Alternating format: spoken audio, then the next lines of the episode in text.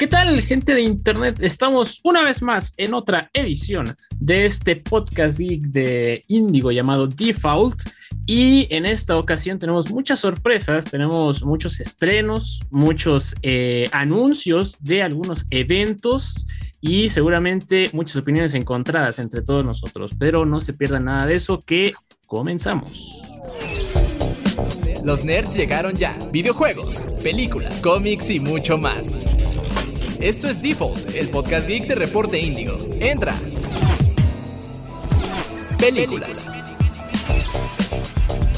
Saludos a todos, mi nombre es José Saucedo y estamos en, en Default, el podcast geek de Reporte Índigo. Y pues, como toda la semana, nos acompaña Cristian Maxis. ¿Cómo están? Bienvenidos una vez más a una nueva edición de Default y me alegra estar aquí de nuevo. Marcos Neri. Hola, qué gusto estar de regreso en una semana más en Default, el podcast que Reporte Indio. Nuestro Resident Gamer, Iván Cardoso. Saludos, gente de Internet, un placer. Eh, espero estén teniendo una buena mañana, tarde, noche, cuando sea que nos estén escuchando y emocionado de lo que vamos a tener el día de hoy. Y bueno, pues, ¿qué hemos estado jugando esta semana, Iván? Pues eh, yo sigo bastante, bastante picado con el regalito literal que nos dio la Epic Game Store de la semana pasada, que fue la, la colección de Bioshock. Qué buena está, pero para hacer una remasterización tengo que admitir que, no sé, como que lo veo igual. pero a, al menos a nivel narrativo, totalmente recomendable a los que la hayan podido haber pichado. Eh, de hecho, también, digo, adelantándome un poquito, eh, uh -huh. el, el, tío Epic Games está viendo eh, fino porque la de esta semana también es una muy buena oferta y por si les gusta eh, matar eh, soldados de la Segunda Guerra, pero en un futuro acá medio medio locochón. Bueno, el Wolfenstein, vaya, está disponible, así que otra gran adición para que la, la, agreguen, pero paso por paso, ahorita yo estoy con el Bioshock y qué bueno es, qué bueno es. Qué bueno y qué bonito. ¿Qué, Chris? Yo he estado volviéndome a enamorar de la franquicia de Shantae, aprovechando que acaba de cumplir 20 años y he estado también con mis juegos clásicos. Pokémon también ya he estado jugando Rocket League, ya estoy aprendiendo. Ya la próxima semana va a estar también streameándolo para que nos acompañen en eso. Pero principalmente Shantae, la verdad sí, lo he estado disfrutando y me, me da emoción que salga otro juego en un futuro. Neri. Esta semana yo estuve jugando Sealed. Este jueguito, pues ahí con un look muy oscuro, este, de desarrollador Spiral Circus, son nuevos. Y bueno, tuve sentimientos encontrados. Ya al final en mis recomendaciones, lo, lo, bueno, spoiler lo voy a recomendar, pero con un pequeño asterisco. Uh -huh. Pero en general, bien. Sealed eh, me, me, gustó. Es un juego corto, es un juego interesante. Está, está divertido. Así es, yo sigo perdido en Sniper Elite porque ese juego realmente es tan bonito y es tan violento que puede resultar ser hasta terapéutico. Pero pues ya está. Disfruten si tienen Xbox Game Pass. Lo pueden descargar directamente desde ahí. Y bueno, pues tenemos dos temas importantes de, de esta semana. El primero fue el tráiler ya en forma, y este es 100% Chris, de Pokémon Violeta y Escarlata. Uh -huh. ¿No? Así es, ya finalmente después de una larga espera, que estuvimos desde febrero con el anuncio, pero nada más, ya tenemos toda la información. Bueno, tenemos algunos detalles porque tampoco demostraron mucho. Nos uh -huh. enseñaron más bien como la temática del juego, que va a ser viaje en el tiempo, que eso a mí, a mí sí me llamó la atención, no sé a los demás, pero a mí sí me llamó mucho la atención. Los legendarios lo, reflejan y de hecho los por primera vez en la franquicia Pokémon va a haber dos diferentes profesores para cada versión que uno se llama Sada haciendo referencia a pasada o pasado y el otro profesor es Turo que es referencia futuro. Entonces sí hay muchas referencias de tiempo dentro del juego y la verdad yo estoy muy emocionado por poder probarlo No había hecho la relación. no había hecho la relación de los nombres, no. sí, no, eh, y es que revelaron muchísima información. O sea, sí fue mucha información. Eh, lo del mundo abierto, sí, definitivamente va a ser un. Lo siguen insistiendo que va a ser un juego de mundo abierto, que vas a poder explorar la región que todavía no tiene nombre por alguna razón, con tus amigos. Entonces, eso es otro aspecto que también lo hace lo hace muy emocionante a mi parecer. Entonces yo la verdad sí estoy emocionado. El juego se estrena este 18 de noviembre y lo único que sí me hace falta a mí para emocionarme más es ver más Pokémon porque hasta el momento solo contamos con poquitos Pokémon. Solo han sido revelados cinco, a ver, déjame contarlos bien. Son un total de 8, Pokémon nuevos. Que son los iniciales, los, los dos legendarios y tres tres formas de Pokémon nuevas. Pero hasta es, es lo que tenemos hasta ahorita. Incluyendo al cerdito lechón. Lechón. mucha gente se emocionó, pero el nombre está un poco siniestro porque es, es, un lechoncito, es un puerquito, pero sabemos, si los juegos están inspirados en España, sabemos qué le pasa a los lechones. Entonces está un poco cruel si lo quieren ver así, pero eso a mí de cualquier manera me tiene muy emocionado. A mí lo que no me gustó es que gráficamente se ve horrible.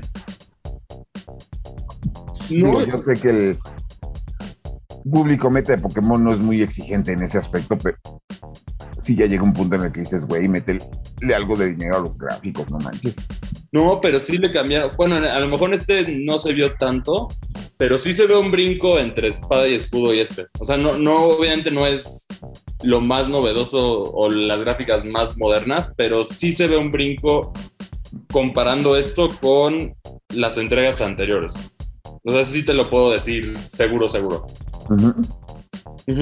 Sí, hay un brinco, es más, en el, yo creo que hay dos Pokémon específicos en los trailers que se puede apreciar mucho este cambio, que es específicamente, uno es este Magnemite, que finalmente como es un Pokémon metálico ya se ve reflejo en el Pokémon, entonces también le da un poquito más de, estilo.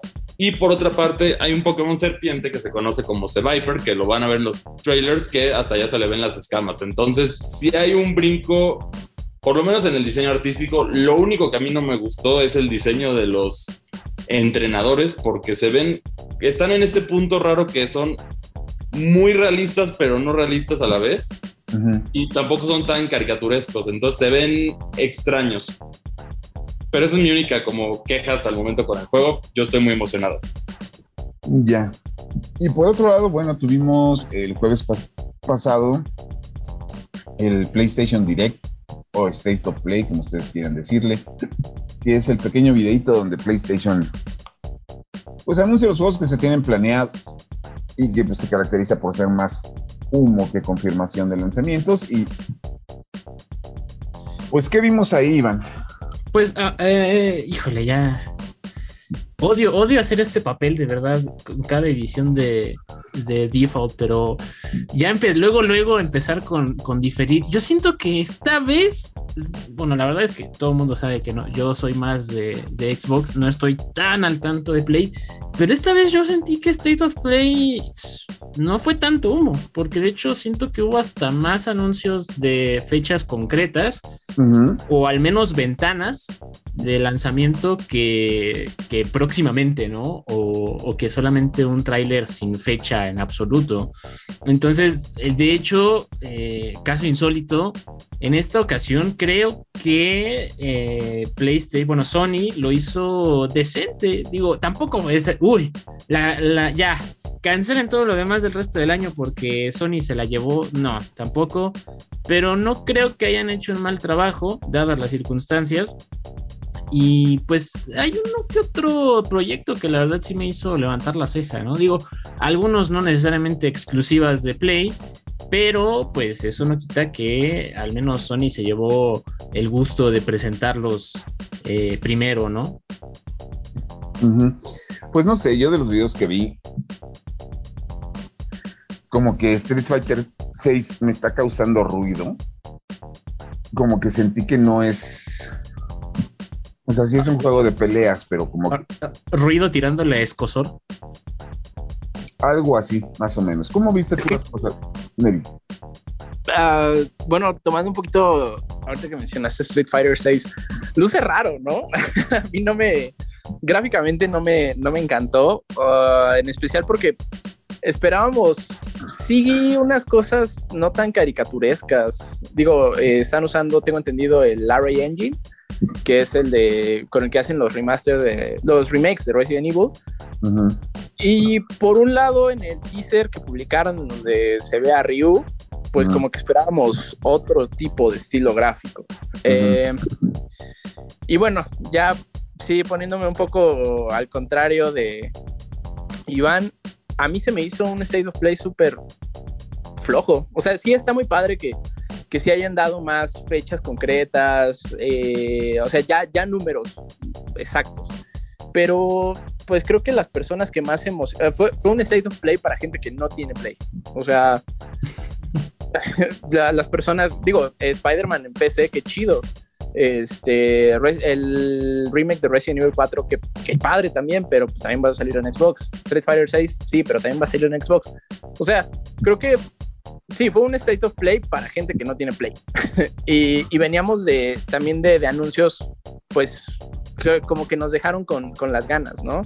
Eh, el nuevo Miles Morales, Wolverine, este, God of War, o sea, no, no se tocó nada de eso, solo lo mencionaron una vez y, ya no han dado como que un avance. Entiendo que, que pues los tiempos de desarrollo son largos, pero pues mínimo, no sé, una, una fichita, quizá una cinemática por ahí, algo para emocionar al público de nuevo, hypear, creo que Sony lo hacía muy bien. Eh, ahorita que estamos en fecha C3, en la C3 era el showcase de Sony, era humo, pero era humo que emocionaba bastante. Ahorita pues nada más son anuncios ahí más, más concretos, pero que pasan sin pena ni gloria, ¿no? Que, o sea, vaya, un State of Play que puede haber sido un comunicado de prensa. Así es. Pues yo no sé, el anuncio grande del evento, obviamente, abrieron con el remake de Resident Evil 4, que se supone que es como el remake del 2 y el remake del 3 no va a seguir fielmente los juegos, pero va a seguir la misma, la misma, este, trama. Pero, y cerraron con Final Fantasy XVI, que ya todo el mundo está esperando que alguien mostrara algo. Pero pues todavía no, no sé, el trailer se ve bonito. El sistema de pelea se ve como es que Stranger Paradise, pero bien hecho. Lo anunciaron para el verano del 2023. Y pues digo, para mí ese juego es excusa para comprar Play 5. Pero fuera de todo lo demás, mis reservas. ¿No? ¿Cómo viste tú las cosas, Chris? Yo igual la verdad sentí que no les faltó el God of War y yo creo que con esto prácticamente se confirma que es lanzamiento de 2023. Hay gente que tiene la esperanza de que salga en el ¿cómo se llama? Es que se lo estén guardando para un próximo evento. ¿Para el Summer Game Fest? Sí, para el Summer Game Fest, pero la verdad lo dudo. Si no, aquí hubiera sido su momento y ¿por qué sacarían todo a menos de que solo, eh, solo enseñaran ese juego? Y por otra parte, lo de VR, no sé a ustedes, pero a mí no me llamó absolutamente la atención. O sea, sí está bien si quieres. Siento que todavía es una mecánica que no está bien establecida al 100%, entonces le falta, a mi parecer, lo del VR. Y fueron muchos anuncios de VR. Muchos hasta esperaban, por ejemplo, había había bastantes juegos, que la gente esperaba, como por ahí oía rumores de, hay cosa llama Pepa Rapper, que querían la tercera entrega, pero no, llegó. O sea, hubo varios aspectos que se quedaron a medias, a mi parecer. Y, y sí, al final siento que faltó mucho, dejó mucho que desear. Pues sí, pero por lo menos ya tenemos una secuela, secuela directa de lo que es este Horizon Zero Dawn, lo cual no sé si es algo bueno o algo malo, pero pues estaría bueno que Guerrilla Games se, se acordara de la serie de Killzone. Dijo nadie nunca. ¿Te gustó Killzone? El tercero me gustó muchísimo. Órale, eres la primera persona que conozco que, que dice eso. Creo que Killzone fue una franquicia que nunca logró cuajar, ¿no? O sea, era interesante, era buena, sus juegos salían como con cierto estándar, pero como que nunca logró cuajar o, no sé. Intentaban ser el. Intentaban ser básicamente el, el Halo de, de PlayStation, ¿no? como, ajá, como Halo, el Gears of War, el shooter, pues, de, de Sony. Pero no, nunca llegó como que a, a, buen término. Y creo que bueno que desistieron, porque pues después llegó Horizon y Horizon fue un hitazo y me encanta. Hoy Neri viene eh, repartiendo ahí statements, ahí viene, viene contundente, mi chavo. No. perdón, perdón. Bueno, es que sí, es raro, es raro que escuchar a alguien que, le guste Killzone, pero también estaría interesante escuchar por qué le gusta Killzone. Cuéntanos. me gustaba ver un shooter entretenido. No soy fan, pero obviamente el Guerrilla Games de ahorita no es el mismo de hace 10 años. Entonces yo creo que podrían hacer algo mucho mejor sobre... ¿No? Digo, está bien que se sienten en Horizon, pero pues hay más IPs que las que pueden trabajar, ¿no? Pues yo, yo no, obviamente, no estoy muy familiarizado con Killzone, pero a menos que sea tipo Sniper Elite, que sea sí shooter, pero de un solo jugador, porque si bueno, eh, están haciendo la eh, alegoría directa con Halo, Halo se cimenta mucho en el multi, ¿no? Y, pues Sony como que no le tira tanto a, juegos multi, ¿no? Sino más bien experiencias de un solo jugador, como lo es Horizon, The Last of Us, bla, bla, bla, bla. Entonces, no sé, a lo mejor sí. Ah, también que la gente esperaba el anuncio del remake del remaster del refrito de The Last of Us. Cuando empezó la transmisión que todos ya sabemos con qué anuncio empezó y escuché la guitarrita dije, ah, otra vez, pero no, no, no, no, fue otra guitarrita más eh, con tintes españoles, ¿no? Con tintes de, un forastero. Pues a ver ahora qué tal se, ponen los retos y a ver si van a ser interesantes. Nosotros nos vamos a ir ahorita a la primera reseña del programa y regresamos con nuestra invitada. Reseñas. No puedo creer lo poco que me importa la historia y personajes de Sniper Elite 5. Desde su discreto debut en el 2005, esta serie desarrollada por Rebellion se ha caracterizado por todo menos por la trama y sus protagonistas. Y eso no está mal, pues los jugadores tienen un gameplay que no solo equilibra ese detalle, sino que por muchas cosas lo hacen más memorable. Sí, eres un agente secreto de los aliados y sí, debes acabar con cuanto soldado alemán se ponga entre tú y tu misión, pero bueno, eso no es algo nuevo en el mundo gamer. Siguiendo la historia que viene consolidándose desde la tercera entrega, Sniper Elite 5 se ubica a finales de la Segunda Guerra Mundial en Francia, y nuestro francotirador estrella debe detener una misteriosa operación militar alemana, y a todos los involucrados. Aliados conocidos, el traidor de cajón y un villano caricaturesco son la pieza que sirven de excusa para darle sentido a una historia que parece repetirse una y otra vez, al igual que los objetivos de cada escenario. Destruir armamento, ejecutar generales y encontrar documentos confidenciales son los objetivos base de cada escenario del juego, y como siempre tendrás extensos niveles que explorar para cumplir con cada uno de ellos.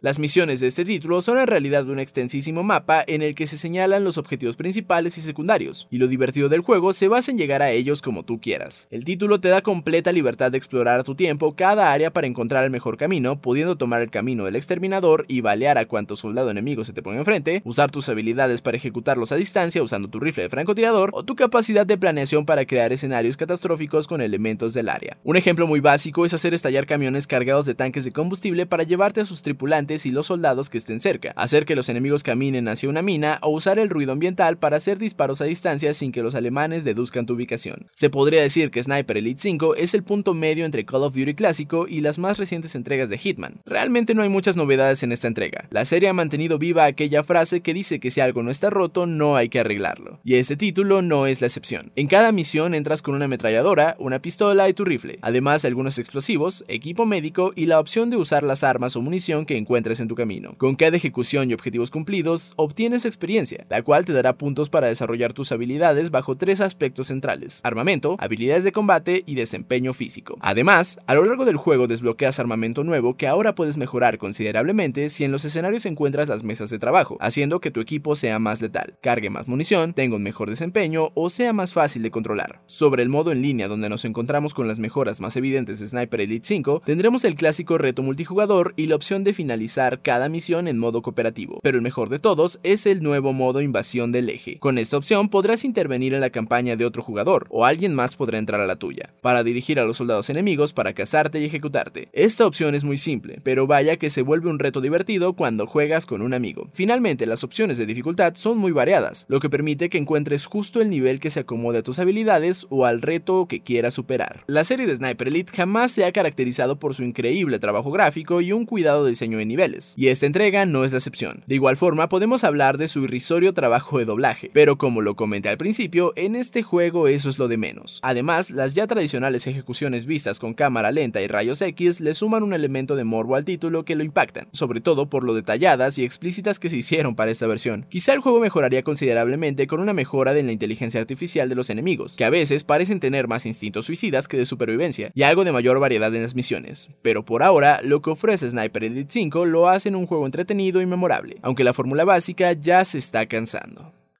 La calificación es de 8.5. Dice el dicho que si algo no está roto no hay que arreglarlo, y Sniper Elite 5 es prueba de ello. Aunque las gráficas e historia del juego dejan algo que desear, el gameplay sigue siendo tan entretenido que atrapa rápidamente al jugador, con decenas de opciones para terminar cada misión y plena libertad para explorar los escenarios. El título es una experiencia única que se mantiene fresca a pesar de no ofrecer nada verdaderamente nuevo fuera de algunos modos en línea. Chequenlo. Muchas gracias a todos por continuar con nosotros aquí en Default, el podcast de Reporte Índigo. Y pues en esta semana nos está acompañando Lorena Mancilla, quien está parte del comité organizador de la convención Mega XP, que es una convención que a mí me llamó muchísimo la atención la primera vez que supe de ella, porque no era común, y bueno, ella ahorita nos lo va a contestar, pues que se organicen convenciones dedicadas a los juegos de mesa en México y sobre todo con un interés en los juegos de mesa, este, no voy a decir reales, pero sí especializados o que mucha gente diría que eran de nichos. ¿A qué me refiero? Pues ahorita nos va a platicar. ¿Cómo estás, Lori? Muy bien y muchas gracias por la invitación. ¿Cómo están? Muy bien. Oye, Lori, pues a ver, cuéntame, ¿qué es Mega XP?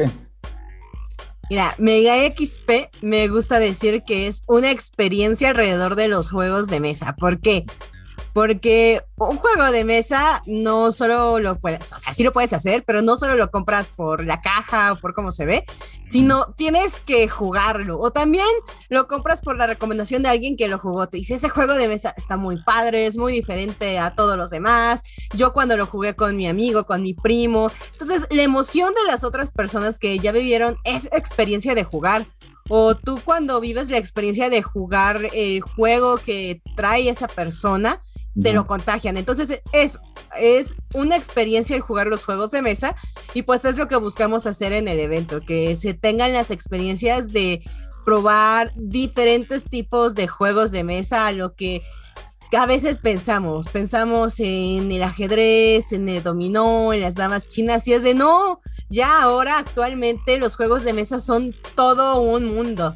Aproximadamente al año se llegan a editar más de 5.000 juegos de mesa son muy diferentes a los que pensamos tradicionalmente. O sea, ya se les llaman estilo moderno porque son ya más parecidos a la industria del libro. Actualmente los juegos de mesa puedes encontrarlos por nombres de autor por temáticas que te van a decir de en el espacio, en una isla perdida, hasta basados en una pandemia, ya nos estaban presagiando lo que ha pasado durante varios años, pero te, también vas a tenerlos por diferentes temáticas y los puedes encontrar por autores es de, ay, me gustó mucho este juego de mesa, ay, mira, y dice el nombre del autor y de repente te das cuenta que esta persona ha creado muchos juegos de mesa y empiezas a jugar los que él ha creado y te vuelves fan de esa persona, entonces ya es todo un mundo los juegos de mesa ahora. Pues mira, los juegos de mesa actuales, obviamente cuando estamos aquí hablando de juegos de mesa, no necesariamente nos referimos al Monopoly o, bueno, es que si nos vamos a experiencia, jugar uno es, es una experiencia, ¿no? O sea, digo, yo conozco amistades que han terminado por culpa del uno, pero aquí estamos hablando más de los juegos de mesa actuales, que es como que te crean un escenario con sus propias reglas en las que tú entras y pues tienes que seguirlas para poder no nada más ubicarte en el juego, sino también, pues, al final de cuentas, primero participar y pues si se puede ganar, ¿no? O sea, mucho de lo que yo tengo de, poca experiencia que tengo con los juegos de mesa, pues vendría siendo nada más con calabozos y dragones, pero porque durante muchos años estuve, que es el juego de rol por, el, juego de rol de papel y lápiz, como le dicen por ahí, pero pues, y la otra es una experiencia que todavía no sé si me gustó, ¿no? Que fueron siete horas seguidas, una madrugada de Risk en casa de unos amigos. es bueno, no en una casa, en un café ellos tenían un café, entonces cuando cerramos el café, dijo, pues nos echamos un cafecito y una partida de Risk. Éramos siete. Va, nos sentamos, tomamos el cafecito. Y pues la necesidad de que todos querían cumplir sus misiones a hizo que estuviéramos ahí siete horas y sigo sin entender por qué ni cómo lo hicimos, pero de, esas, de esa partida no se me olvida. Para quienes no sepan, Risk es un juego de guerra donde tú este, comandas ejércitos y vas conquistando países este, y luchando contra tus enemigos, pero cada jugador tiene misiones específicas que tienes que cubrir para poder considerarte como el ganador. ¿no? En cambio, para Mega XP, lo que ustedes están creando y preparando son escenarios o lugares para que se jueguen juegos específicos. ¿Cuáles son los títulos más populares actualmente en México? En México hay un título por excelencia y creo que alrededor del mundo que ha posicionado estos juegos de mesa que son muy diferentes, que es mm. Catán. Ajá. O sea, hay personas que pueden que ya hayan oído hablar de él o hayan visto alguna referencia porque Catán tuvo referencias en Big Bang Theory, han salido en películas demás. Eh, Mark Zuckerberg es fan, algunas compañías grandes usan Catán para elegir a algunas personas, o sea, para procesos de selección de personal, Catán llega a ser usado. Pero, ¿por qué? ¿Por qué Catán revolucionó al mundo? Se consideró el gran juego del siglo XX.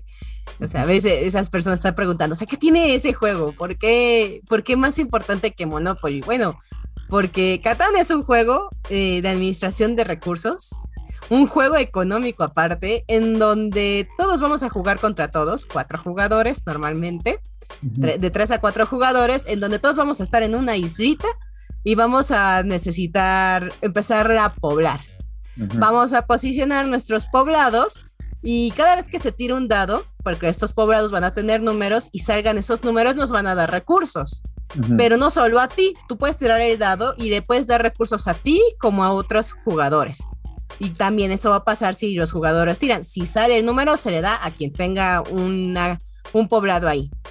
Pero aquí va la parte de administración. Tienes que negociar con los otros jugadores. Eso estás obligado en este juego. Porque si no, te vas a quedar atorado. Hay veces que te van a faltar recursos y vas a intentar intercambiar con los demás. Así que aquí va la negociación. ¿Quién sea el mejor haciendo tratos con los demás? Entonces es, compites con los demás, pero los necesitas para ganar. Entonces, sí, solo hay un ganador, pero tienes que negociar con, con los otros jugadores. Así que eh, ahí es como que todo se rompe, porque todos están acostumbrados a competir. Normalmente y es de, le voy a meter el pie al otro, cosas así, y aquí es de, o sea, sí quiero meter el pie y sí puedo hacerlo, pero también lo necesito. Así que tienes que estarte fijando en qué están haciendo los demás. Entonces, Catán es lo que lo hace muy diferente a jugar un juego como los que normalmente jugamos. Y eso ha hecho que Catán crezca muchísimo, ha hecho que tenga muchos fans, tiene juegos, se le llama expansiones como, como en los videojuegos existen los mm. DLCs, existe aquí también formas para jugar Catán de formas diferentes. Y existe el torneo mundial de Catán que se hace cada dos años en diferentes partes del mundo donde van campeones de, nacionales de diferentes países a representar su país para ver quién es el nuevo campeón mundial de Catán. Ok, este, este, es uno de los juegos. Y obviamente supongo que en Mega XP no necesariamente el atractivo es que van a estar los juegos ahí para que los compres, sino también para que tú puedas llegar. Exacto. Y cuéntame. Sí, exacto. O sea, en Mega XP sí hay un área de venta y van a haber editoriales, pero también van a estar las áreas donde vas a poder llegar a jugar. Vamos a tener las áreas de juego donde tú llegas y puedes ver un juego y quiero jugarlo, sí, te vas a poder sentar tranquilamente. Vamos a tener diferentes actividades de demostraciones de juegos, pero también tenemos un área de desarrolladores de juegos de mesa mexicanos, aparte de algunas editoriales grandes. Entonces, aquí en México hay varios desarrolladores mexicanos que a partir de este gran boom de los juegos de mesa, ellos han empezado a crear los suyos propios. Entonces, ellos van a estar mostrando lo que han creado, algunos ya vendiéndolos o otros eh, mostrando lo que quieren lanzar futuramente en plataformas de fondeo como Kickstarter o demás, o los que ya han llegado a crear alguno, si van a lanzar alguno nuevo y que puedas enterarte de lo que ellos están, pues próximamente a lanzar. Ahora, la experiencia ya me dices que tenemos una con Catán y con otros juegos específicos, porque ahorita me viene a la mente pues otros dos que son parte pues, de la cultura popular de México, que son los juegos de cartas, los TGC. ¿También vamos a tener disponible ellos? Sí, de hecho vamos a tener una gran actividad. Los TCG son, los Trading Game Cards son juegos que han estado muy dentro de la cultura mexicana. Vamos a tener un evento de Magic, se llama el Command Fest. Magic de Gathering es creo que de los juegos de TCG más grandes. Sí, lo sé. el más importante y que lleva creo que ya más de 25 años en el mercado. Y bueno, por primera vez en México vamos a tener algo que se llama el Command Fest, hecho por los chicos de Yellow Rabbit, que son una tienda en Cuernavaca. Entonces ellos se aventaron y están esperando más de 450 personas, fans de Magic. Van a estar haciendo otros eventos y un evento del Command Fest es como un evento de tú llevas tu deck y juegas con otra persona con ese deck que es tienen su es un formato de Magic especializado y pueden jugar y aparte por inscribirte a ese torneo o a ese, formato, te dan cartas especiales y también van a tener un concurso de cosplay pues de personajes de Magic. Así es, estos, eventos de, de, torneos tienen alguna trascendencia a lo que me refieres, haz de cuenta, este, ¿tienen algún reconocimiento internacional o algo así o están en proceso? Sí, de hecho, este evento, este evento de Common Fest nunca se había hecho en México. Es la primera vez que se hace. Y a esa escala, así que esperamos poderlo seguir haciendo en otras ediciones. ¿No? Y finalmente, el Mega XP se está realizando en la Ciudad de México, ¿en dónde? En el World Trade Center de la Ciudad de México, en la planta baja, el 18 y 19 de junio, o sea, ya faltan pocos días. Tenemos boletos en preventa en un precio especial y bueno, los días del evento los tendremos ya al costo de taquilla, pero los podrán conseguir también. Ahora, además de llevar el horario abierto, porque obviamente no vas a entrar 15 minutos a ver, este, ¿qué tiene que, cómo tienes que ir tú preparado o preparada para el para Mega XP? Yo, a experiencia de lo que me han comentado personas que han ido y piensan, voy a ir una o dos horas, eh, llévate calzado cómodo, llévate en qué guardar juegos, porque los juegos, a diferencia de otras cosas, ocupan volumen. Es, no vas a salir en dos o tres horas porque te quedas jugando juegos de mesa. Entonces, jugar juegos de mesa ahí te quita tiempo. No es como otras convenciones que llegas, compras y te vas. No, acá llegas, ves que compras, pruebas juegos, luego compras, luego te vas y eso te puede llevar de cinco horas a todo el horario del evento. Así que... Sí, no te puedes llegar a quedar atrapado también ahí. Oye, pero haz de cuenta, ¿qué les llamó a ustedes para hacer este evento en México? O sea, ¿de dónde nació la idea de, pues vamos a hacer una convención? La idea fue, se me acercó se me acercó alguien que había ido a eventos de juegos de mesa de otros países. En Alemania se hace uno muy grande que se llama Essen. En Estados Unidos el más grande se llama GenCon. Y me dijo, oye, en los otros eventos que hay aquí en México, convenciones grandes de cómics o demás, eh, por más que luego a veces ponen juegos de mesa, juegos de rol, nunca hay el área. O si la hay es muy chiquita o a veces como que la hacen fea. O está en el rincón. Ajá, está en el rincón, no es como que no. O siempre, a veces, luego la quita, entonces es un... Deberíamos, deberías de hacer un evento de juegos de mesa. Yo de, sí, ¿verdad? Bueno, a ver, vamos a hacer. La primera edición sí fue con mucho miedo. Mucho miedo para saber si sí había comunidad de juegos, y que si quisiera de verdad un evento. Y cuando en la primera edición vimos mil personas, fue como de fue como respirar y decir de, ok, ok, le hicimos en Expo Reforma, unos saloncitos, mil personas, fue de, bueno, sí, sí hay gente, sí hay gente, sí hay gente, está bien, nos vamos a aventar una segunda edición. Ya la segunda edición fueron tres mil personas y fue de bien, estaba creciendo. Y para la tercera edición que alcanzamos a hacer en 2020 ya eran cinco mil personas, fue como de, bien, esto se está descontrolando. Entonces, esta ya, esta que es la tercera edición física, la cuarta que hacemos porque hicimos una virtual, sí es como de, vamos a ver qué pasa porque es nuestra edición regresando de pandemia. Así que no sabemos qué esperar, pero esperemos que lo disfruten mucho porque la verdad sí queremos llenar muchas expectativas de las personas que se quedaron esperando, pues de, de, esa edición que habíamos ya crecido y que nos dicen, ya no tenemos espacios, ya somos muchos, crezcan, demás, y que agarra pandemia, todo lo que pasó y ahora con qué energía quieren regresar. Esperemos llenar esas expectativas y bueno, cualquier cosa, pues seguir mejorando para poder ir creciendo. Queremos llegar a ser una expo, ser, posicionarnos a nivel Latinoamérica, sí, pero con calma, con calma. A veces siento que esto crece más rápido de lo que quisiera.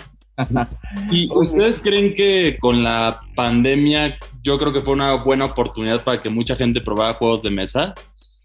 ¿Creen que van a llegar más personas? O sea, ¿creen que haya un crecimiento gracias a la pandemia? Por ejemplo, yo durante la pandemia sí empecé a jugar bastantes juegos de mesa, incluyendo Catán, que ahí le agarré el amor. Entonces, a mí me emociona eso y yo me imagino que también hay otras personas que quieren ir, jugar esto. No sé si van a tener tan algunos torneos en específico de, algunos juegos que puede llamar la atención de los jugadores. Sí, mira, vamos a tener varios torneos. De hecho, por ejemplo, los chicos de qué parió crearon su juego. que, que, y van a hacer un torneo, se van a aventar a hacer un torneo dentro de Mega y, y van a estar demostrando su juego aparte. Pero, por ejemplo, vamos a estar demostrando varios juegos, vamos a tener el torneo nacional de Catán, vamos a estar demostrando otros, otros juegos aparte de Catán y demás. Y es un miedo, sí tengo miedo, es un miedo feliz de que vayan ciertas más personas de las que estamos esperando, pero sigue siendo un miedo, un miedo feliz de ver de, oh, mira, a pesar de mis expectativas, hay más gente, qué, qué genial, pero sigue siendo un miedo. Ok. Me comentas que van a estar los de qué parió, quién más, qué otras celebridades vas a tener en el evento. bueno, mira. Personalidades. Eh, eh, esas son unas personalidades mexicanas, pero por ejemplo, vamos a tener creadores de juegos de mesa. Tenemos un chico que se llama Eric Lang. Este ha creado varios juegos de mesa, eh, de varias miniaturas. Él viene desde Canadá, de hecho. Vamos a tener por ahí algunos generadores de contenido españoles. Vamos a tener varias conferencias. Y y sí, no se pierdan, los proyectos que tenemos mexicanos son muy interesantes. De hecho, tengo una chica que se llama Mayoni Cat, que hace unas, unos tarot de conejos y unas ouijas, tipo, tipo kawaii. Ah, ok. Ajá, porque... para, meter diablos en la casa, pero bonito. Sí, o sea, si voy a tener un fantasma, quiero que sea Gasparín. Ándale. Algunos de Demon Slayer ahí, por eso, por eso, por eso es el kawaii. Oye, sí, o sea, si quieres tener un demonio, un fantasma mínimo, que entre con canción de anime cada vez que entres a tu casa con un opening. Exacto. Por lo menos estaría interesante. Oye, ¿el costo de los boletos? El día del evento va a estar costando 185 pesos la entrada y también tenemos pases para pase que le llamas familiar, que es un pase de cuatro personas, que es todavía más barato. También niños menores de 10 años presentados su credencial de la escuela y personas con credencial de INAPAM entran gratis. Ah, ok. Y, pero, sí, ¿no? Y, mira que yo conozco mucha gente que obviamente sería mayor de edad, que tú le dices que vamos a jugar juegos de mesa y no lo piensan, ¿no? luego, luego se sientan a ver qué se hace y cómo se hace. ¿Qué otros tipos de juegos vas a tener en demo? O sea, vas a tener demostraciones de Catán, vas a tener ya un Magic de Gathering. Estoy ah. seguro que alguien del, que nos está escuchando dice, ¿habrá de Yu-Gi-Oh? ¿Habrá de Pokémon? Vamos a tener demostraciones de Yu-Gi-Oh, sí, pero curiosamente ese mismo fin de semana al lado vamos a tener, o sea, no está dentro de Mega, pero al ladito vamos a tener un evento de Yu-Gi-Oh muy importante que se llama el YCS, que es el Continental de Yu-Gi-Oh. Así que si los fans de Yu-Gi-Oh no lo sabían, que eso es muy raro, pero van a poderse dar una vuelta por allá o seguramente después de haber estado allá se van a meter a Mega.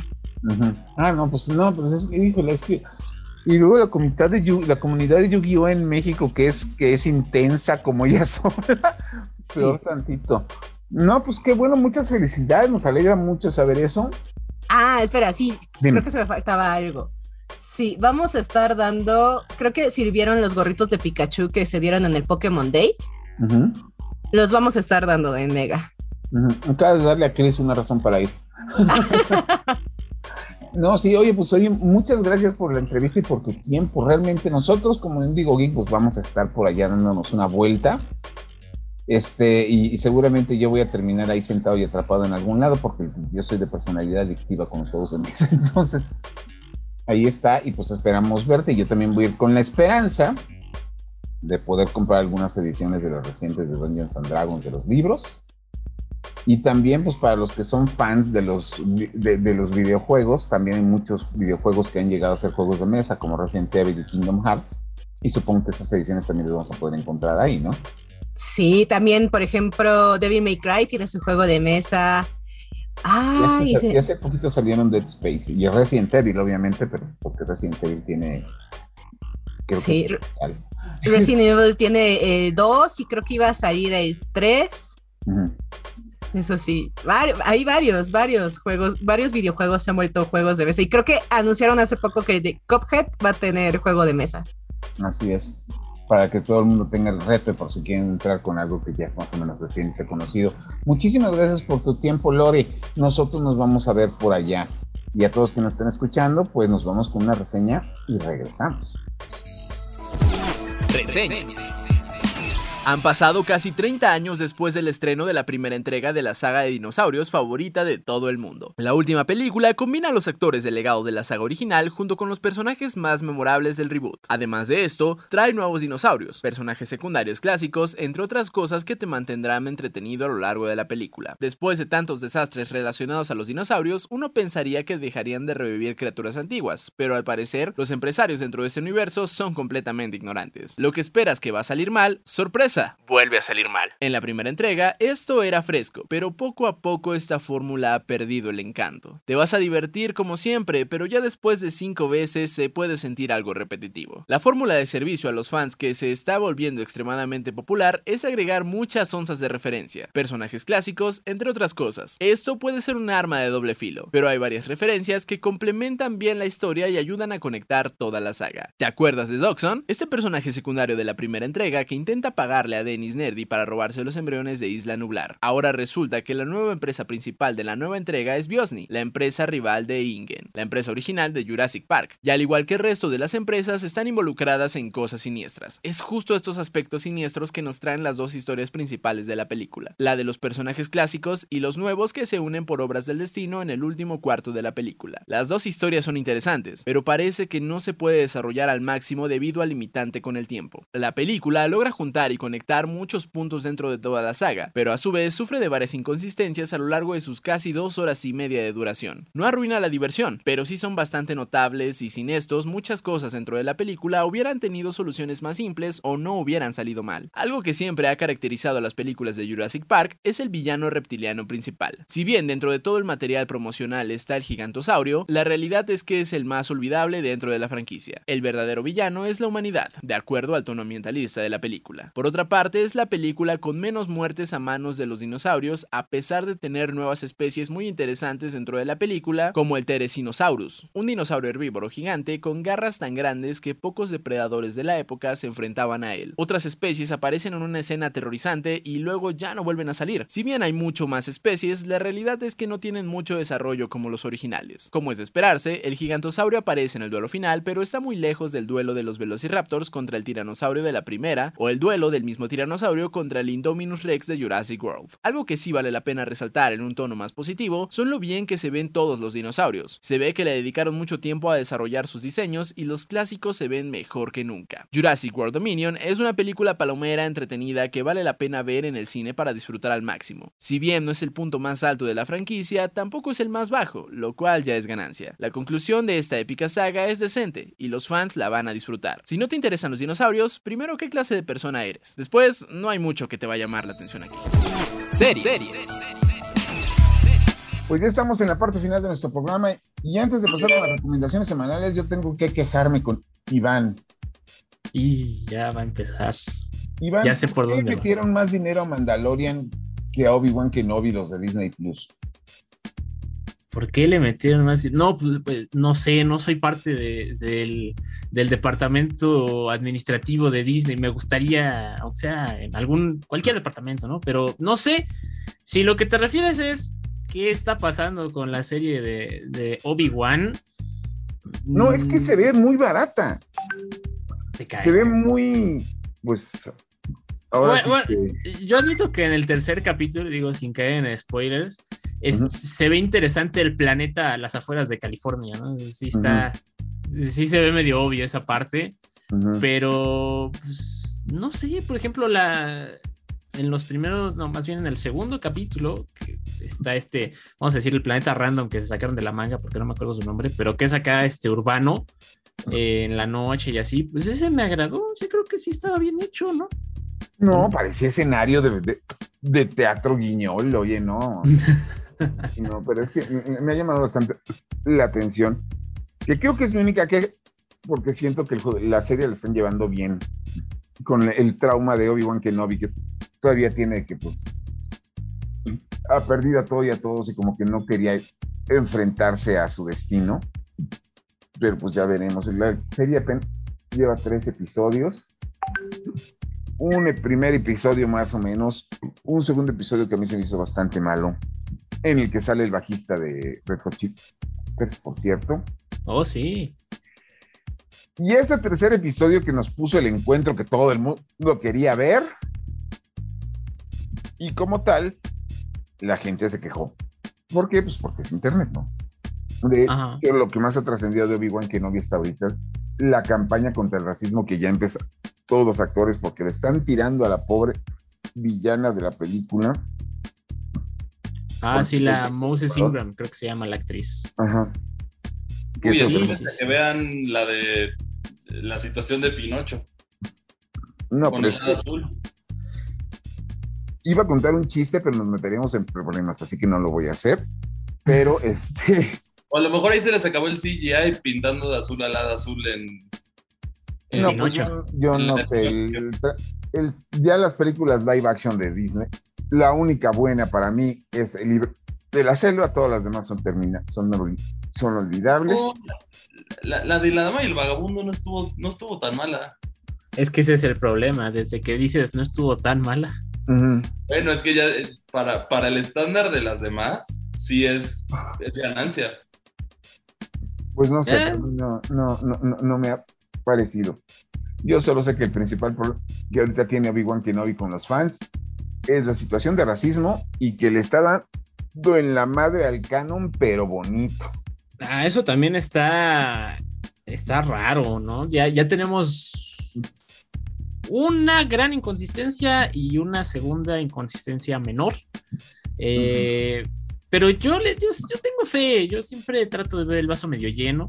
Y quiero pensar que algo se traen, o sea, que, se van a guardar todo para el último momento, ¿no? O sea, em, quizá algo así como el ataque de los clones, ¿no? Que más de la mitad de la película dices, pero cuando empieza ya la pelea en Geonosis dices, ah, no más, ¿no? Entonces a lo mejor como que sí le están haciendo mucha emoción porque pues también no siento que, que, o sea, no puedes llevar hacia un ritmo tan acelerado y tan alto de hype, sobre todo con, con, con, un personaje como es Obi-Wan, ¿no? O sea, porque, eh, vaya, no puedes echar toda la carne al asador de un, desde un primer momento.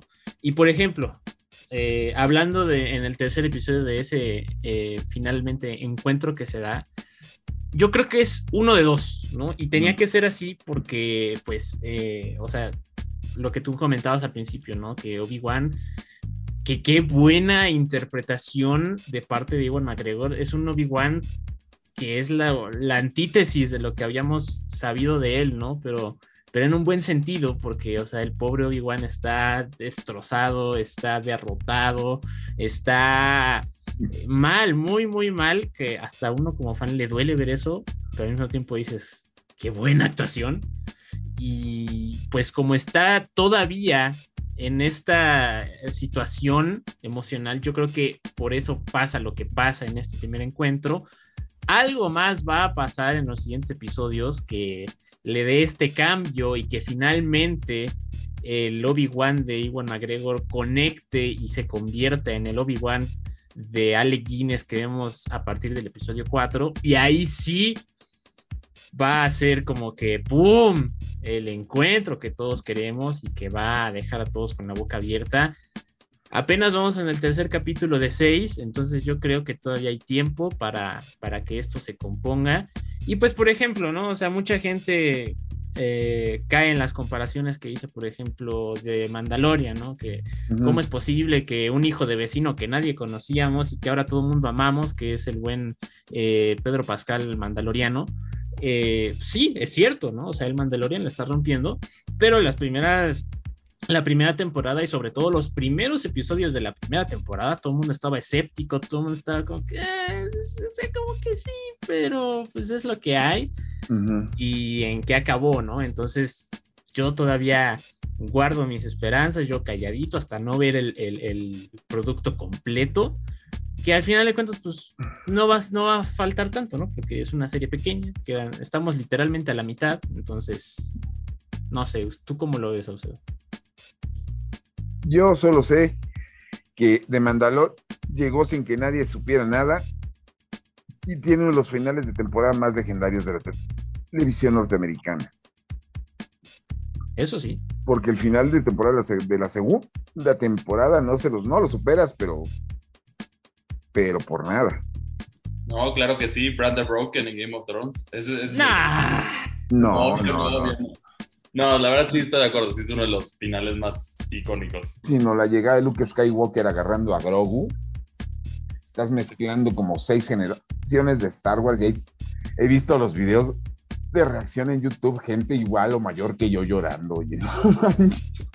ya se parecen a la comunidad de Smash cuando anunciaron un nuevo personaje que querían. Ah, como cuando destrozaron la tienda en Nueva York cuando salió Banjo Kazooie. Exactamente, tipo así, tipo así reaccionado. No, pues, pues así seguimos. Nosotros creo que nos vamos a despedir, pero no sin antes que Neri nos pase sus recomendaciones de la semana. Esta semana recomiendo definitivamente Stilt. Nada más, ahora sí, el asterisco que mencionaba al inicio. Shield está muy padre. Digo, si les gustó Little Nightmares, si les gustó Limbo, si les gustó Inside, este juego es totalmente para ustedes. El problema es ese. Little Nightmares, si bien sí se inspira un poquito en Limbo, tiene una un look gráfico muy único. Limbo ni se diga. Y particularmente con Limbo, este, sucede que Shield se parece mucho, gráficamente hablando. O sea, más bien, en ningún momento me quité esta idea de que sentía que estaba jugando como un DLC, de que muchos años después de Limbo, pero esta vez era bajo el agua. Y eso fue lo único que no me terminó de encantar, pero pues lo entiendo, ¿no? Es el primer juego del estudio. Entonces, pues claro que va a ser difícil. o sea, e, el artista gráfico que tienen es muy bueno, he visto su trabajo. Bueno, me, me llamó la atención, chequé su portafolio y me encantó, pero no logra quitarse este estigma de parecerse a otro juego ya. Entonces, de ahí en fuera, Sealed es buenísimo, es un juego súper redondo, es un juego súper corto, dura más o menos cinco horas si la última parte te cuesta mucho. Este, sí, Sealed. Y aún no la veo, voy a hacer una recomendación a ciegas porque eh, las calificaciones que están dando las críticas son buenas, y yo estoy muy hypeado, The Voice. Oh. The Voice ya se estrena, este, pues se estrenó ayer, se estrenó ayer viernes. Entonces véanla, véanla porque The Voice, ah, la, segunda temporada nos dejó en un, pues no como tal en suspenso, pero sí estaban pasando muchas cosas. Entonces sí, no sé, eh, The Voice, no sé por qué me cayó mal ese sí es muy edgy, es muy edgy y claramente trata de decir los superhéroes no son tan chidos como tú crees. En ese sentido sí lo entiendo, pero se me hace un lado muy punk de, la industria de superhéroes, entonces está, está padre. e, es algo así como un mal necesario, ¿no? Es, es el. ¿Cómo decirlo? Mm, es la otra cara de la moneda de los superhéroes que eh, eh, tiene que estar ahí. Bueno, se necesita que la gente sepa que existe, ¿no? Un poco como llevar a, a los cómics de. Es que no me acuerdo cómo se llama, una disculpa. Eh, los cómics de Superman cuando se vuelve malo. ¿En Justice? ¿O, cuál de todos? Mm, pero es que creo que hubo como cómics antes de Injustice, ¿no? Ha habido versiones diferentes de, Superman malvados, así sí ha existido. Pero bueno, es. Se cree que es el primero porque por el videojuego se popularizó. Es básicamente eso, pero llevado a, extremos eh, que, por ejemplo, mm, bueno, si no, ni DC y mucho menos eh, Marvel y detrás Disney se atreverían. Entonces. Eh, pero pues Invincible también lo hizo. Ese es otro es otra recomendación también que vale la pena si tienen Amazon Prime, ahí lo pueden ver. Sí, también recomendable, pero mm, es diferente. O sea, en Invincible es como de... Eh, es, un poco más el, tema de, Soy malo porque porque, porque así me lo dicta mi raza, por así decirlo. Los, eh, porque tengo que seguir órdenes, ¿no? Un poco así. Y en The Voice soy malo porque puedo, porque quiero y porque estoy enfermo. Ah, sí, porque soy un psicópata. Pero, lo que me refiero, o sea, lo de la maldad, o sea, esa escena de, de Invincible del metro, nunca se. O sea, sí, ah, las ah, tengo pesadillas con esa escena. Sí, no, y creo que la, la cuestión que tiene The Voice es que lo puedes traspolar a otras situaciones, ¿no? O sea, uh, si le quitas poderes a Homelander, eh, pues es un influencer, es un artista pop, entonces como que, te hace explorar ese lado oscuro de la farándula, de, de estas figuras públicas que parecieran ser como perfectas, ¿no? Como cierta, como sí, de, de, pronto incluso beatificados, que es como, wow, es que esta persona tiene una vida perfecta y todo le sale bien y es genial. Y The Voice es como de, ah, ok, sí, todo lo que dices, pero también es horrible. Entonces creo que ah, es una sátira muy padre, como que a esta industria de consumo. No, y luego, por ejemplo, el primer acercamiento en la primera temporada que hacen a The Tip, o sea, lo, primero que hace The Tip, eh, dices, ah, no más, que ni siquiera es necesariamente, no es necesariamente violento o sanguinario, pero sí es como de no. Y justamente. Bueno, violentos y mucho. es otro tipo de violencia, sí. Este. Pero sí va, va un poco a esta sátira que mencionas tú, Neri, ¿no? De, de, quítale los superpoderes y es una persona totalmente real llamada influencers de la vida real, ¿no? Entonces, pues sí. Ya está disponible. bueno, el primer episodio de la tercera temporada en Amazon Prime. Bueno. Entonces sí, veanlo. ¿Tus recomendaciones, Chris? Bueno, yo recomiendo, denle un, si buscan un Metroidvania, aprovechando que efectivamente hay descuentos en, la, en las tiendas respectivas que lo puedes encontrar, que es Steam, en la tienda de Xbox, en la tienda de PlayStation y en la tienda de Nintendo Switch. Denle una oportunidad a Shantae. No se van a arrepentir, es un juego bastante divertido. A mí me gusta mucho y quiero que tenga más reconocimiento la franquicia del que tiene, porque sí ha tenido muy mala suerte en, en, cuestión de sus lanzamientos. Por ahí van a ver, por ahí van a ver un, un video que vamos a sacar hablando de todo eso muy pronto. Pero bueno, esa es mi recomendación de videojuego y de película. Vean la de Jurassic World, que si mal no recuerdo, Ah, bueno, falta una semana, pero está, bastante, está entretenida y les va a gustar a los fans. Pues será a los fans, porque yo he leído puras cosas feas. Yo también. Pero pues es, es eso. de, hecho, es además como el, cierre, ¿no? O sea, finalmente. Eso dijeron de, la, de Jurassic Park 3, y mira. No, es que Jurassic Park 3 no se habla de Jurassic Park 3. Sí, sí, sí. Yo lo único que me acuerdo de Jurassic Park era de un este raptor que hablaba. Alan. es. justo esa, es justo esa escena que ahí yo me di cuenta que la película no me iba a gustar. pero en fin, no es Jurassic Park 3, entonces, por lo menos eso es ganancia, es lo mismo que decíamos con, con la de La Dama y el Vagabundo, no es, no es las demás películas, los live actions de Disney, entonces es ganancia. Pues es tu... Iván, tu recomendación semanal. Rapidísimo, mi recomendación, eh, pues ahora sí yo con conocimiento de causa, una serie que no pelamos en absoluto, pero que creo que valdría la pena también mencionarla. Eh, Cosas extrañas 4, Cosas Stranger Things temporada 4. Eh, creo que sí logra levantar.